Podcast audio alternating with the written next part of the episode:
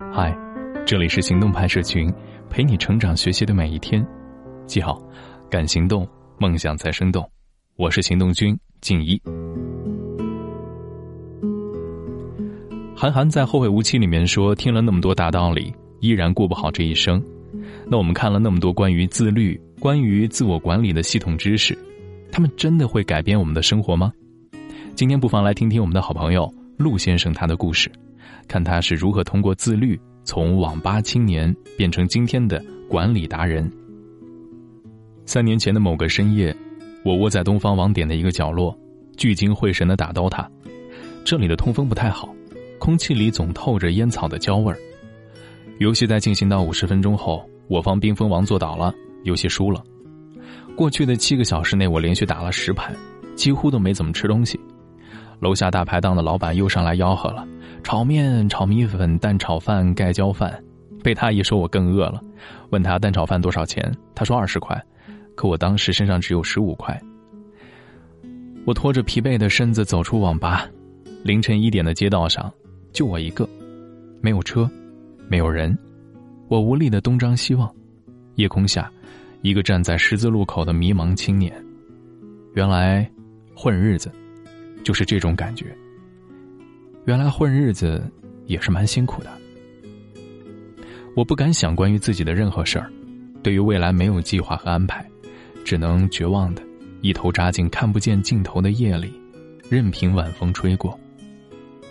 现在我说这个故事的时候，我在上海市区的一座小型图书馆里，工作日志上记录着接下来七天之内要完成的事儿，比如我正参与着两个剧本项目，为一家创业公司提供品牌包装的咨询服务，正在准备今年计划出版的图书新稿，维持自己公众号的日常文章更新，每周会参加一次读书会，进行一次线下分享，每周整理好自己的读书笔记、观影笔记、编剧笔记。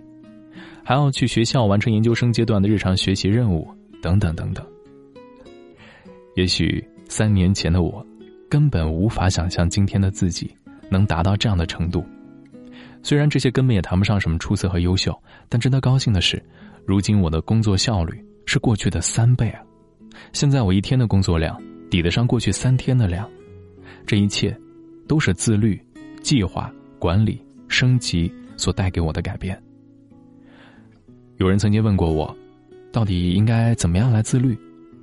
其实，一个人自律化的过程是一个相当漫长的过程，这可不是听一场牛人的讲座就能改变的，也不是看几本时间管理的畅销书也能改变的，而是需要一点点的颠覆，一点点的打磨。在通往自律的道路上，有这样的几种思维方式的转变非常关键。首先，你对时间敏感吗？在普通人的义务教育阶段，学校的教育模式已经提前为你做好了时间上的安排：晨读十分钟，早自习二十分钟，一节课四十分钟，课间休息十分钟。有没有发现，学校已经为你切割好了一天的时间？这是对多数未成年人最为科学的时间分配法。但当我们脱离学校后，反而不会思考应该如何去安排这一天了。懒得计划，自然也只能一天天麻木的过。当你不会切割时间，你面对一整天就会觉得像是在面对一个庞然大物，你根本难以思考如何在一天之内做什么。但当你意识到每一天的二十四小时都应该切割成小块去对待，那你就迈出了自律的第一步了。就好像一大块牛排放在你面前，你咽不下去的，但是用刀叉分割成小块，你就会行动，而且开始有意识的调动自己。为什么说 deadline？是第一生产力呢，因为 deadline 的截止日期已经为你切割好了时间，一个具体的时间点就是你行动力的来源。假设你把一天分成了八个小块儿，就意味着你的一天之中有八个截止日期，你自然而然的会在每一个小块的时间内完成该做的事儿。这也就是番茄工作法的来源。想要自律啊，必须先要培养自己对时间的切割意识。其次呢，自律的本质是建立生活的体系感。什么是生活的体系感？通俗来说，就是你每天知道自己应该做什么，需要怎么做。这不是开玩笑，因为大部分不自律的人来讲，他每天在过一种无意识的生活，所谓的无意识，就是过完一天算一天，今朝有酒今朝醉。建立了生活体系感的人，有着对生活实时掌控的安全感，而没有建立的人，往往在生活里失控。这种极大的不确定性，就给了他们不安全感。你想，我现在的作息跟以前就完全不一样。现在是每天早上六点起床吃早饭，读半小时英语，然后写出一天的工作清单。七点到九点完成一天中最重要的工作，九点到十一点完成一天中次重要的工作。中午开始边吃饭边刷网站浏览资讯，然后读半小时英文期刊。一点到一点半午休，下午是输入时间，以看剧本、看电影、整理笔记为主。晚饭后读书，饭后一小时运动，运动之后晚上再写剧本。睡前复盘一天的工作完成情况，并且写日记总结。这样的作息，你想一想，一定会让你时刻明白自己在做什么，处于什么位置。所谓的体系感，就是不再让你于生活的洪流里随波逐流。接着是自律，它也是我们管理自己的催化剂。极度自律的人也极度自私，近乎冷酷。当然，这里说的自私并不是贬义，而是排除任何干扰因素，成全自己所做的事儿。比如，你有一个为期两周的学习计划。中间隔了双休日，朋友喊你出去 happy，稍微不坚定，可能就跟着走了。而疯完了一天之后，面对没有完成的事儿，心生愧疚，不了了之。经常闭关学习的人都会有这样的一种感觉：这种特殊时期最怕别人的邀约，朋友请你吧，你还不好意思回绝，最后只能硬着头皮去。学习的节奏感一旦被打乱，需要更多的精力支出才能恢复到当初的状态。武侠小说家笔下的人物欲练神功奇功，都先需要经历七七四十九天的彻底闭关，若被打扰，则满盘皆输。的确，自律者往往是一批个人主义者，他们愿意为了效率最大化，排除外界的一切干扰。从朋友的角度去看呢，这批人深居简出，乃是社交绝缘体，总搞得神秘兮兮。但自律者自己相当清楚，个人中心制是冷酷的，但足够冷酷，才能阻绝干扰。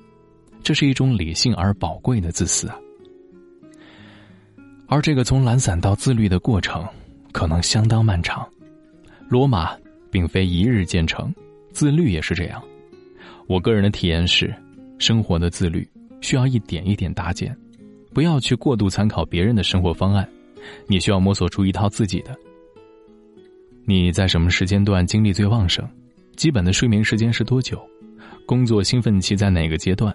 疲惫期一般持续多长？这些答案，只有你自己清楚。最后，我想告诉你的是，自律的人生真的很不错。因为自律会让你重新认识自我。三年前，我对虚拟世界有瘾，总感觉能在那儿寻找到慰藉或者快活，但最后你会发现，那儿根本就没有丝毫的安慰可言。不过总算还好，那些错过的东西，如今的自律。都已经在悄悄的还给我了。今天你依然可以在行动派 Dream List 微信公众号里回复“自律”这两个字儿，来回看整篇文章，值得你反复读。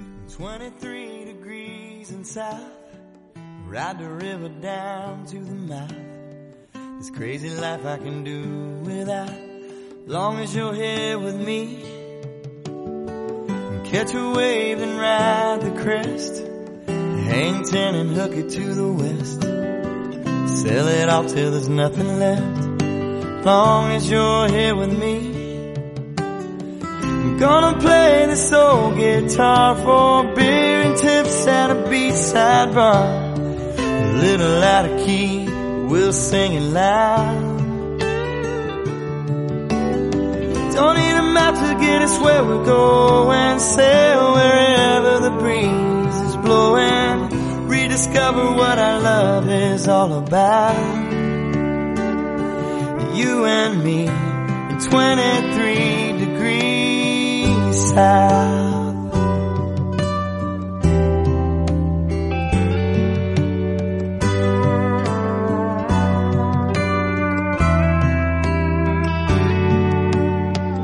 Remember me, remember you, all those crazy things we said we do We got so lost and out of the blue. Dreams just slip away. But I'm still here and you're my girl. Still you and me against the world. And pack a bag and pack it light. And come on, baby, we can leave tonight. Guitar for beer and tips at a B-side bar. A little out of key, we'll sing it loud. Don't need a map to get us where we're going. Sail wherever the breeze is blowing. Rediscover what our love is all about. You and me in 23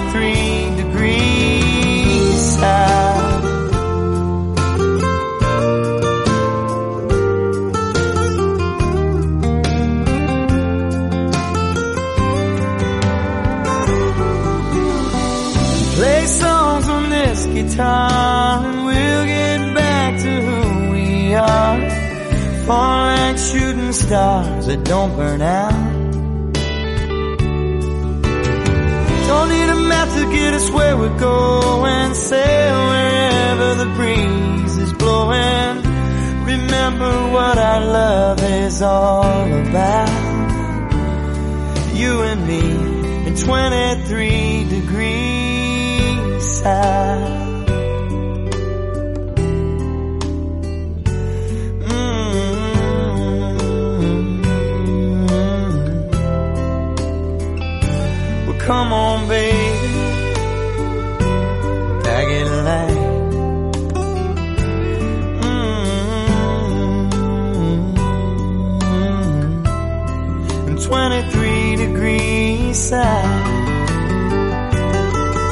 Yeah.